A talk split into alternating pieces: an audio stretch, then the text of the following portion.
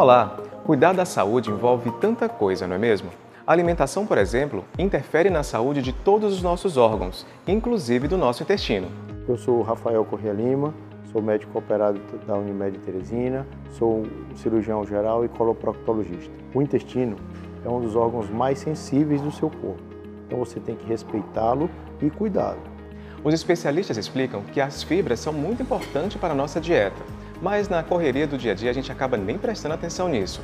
A falta de fibras pode causar inflamação no intestino, a diverticulite. Cuidar do seu intestino é principalmente cuidar da sua alimentação. Muita fibra na dieta, muitas verduras, principalmente verduras verdes, muitos grãos, evitar muita farinha, evitar muitas, muito, muitas frutas que prendem o intestino, evitar, evitar alimentos processados, evitar muita gordura e principalmente respeitar o limite. Bom, divertículos são saculações, são bolsinhas que aparecem na lateral do intestino, principalmente do intestino grosso, principalmente do lado esquerdo, num, num segmento chamado sigmoide. É, essas saculações aparecem principalmente com a idade, com a fraqueza do, do, do, da parede do intestino, elas aparecem. a diverticulite é uma complicação dos divertículos. Os divertículos em si, sozinho, eles não causam sintoma. O que pode ser evitado de verdade é a inflamação, que é a diverticulite. Para aparecimento da, do, do divertículo em si, o principal fator de risco é a idade.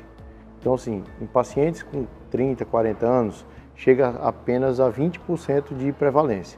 Já a paciente com 70, 80 anos, quase 70% dos pacientes têm divertículos. Quer dizer que de cada 10 pacientes que a gente faz exame, chega a ser 7, 7 pacientes chegam a ter é, divertículos no colo. A principal complicação é a diverticulite. A diverticulite, ela pode, em, em casos mais avançados, ser até cirúrgica. Mas a grande maioria das vezes é, precisa de um tratamento médico, precisa de um tratamento, mas na maioria das vezes clínico, algumas vezes precisando de internação hospitalar. É a principal complicação dos divertículos. Muito comum, chega a 20% dos casos dos pacientes que têm divertículo vão ter algum dia na vida uma diverticulite. A outra complicação, que é mais comum em pacientes mais idosos ainda, é o sangramento.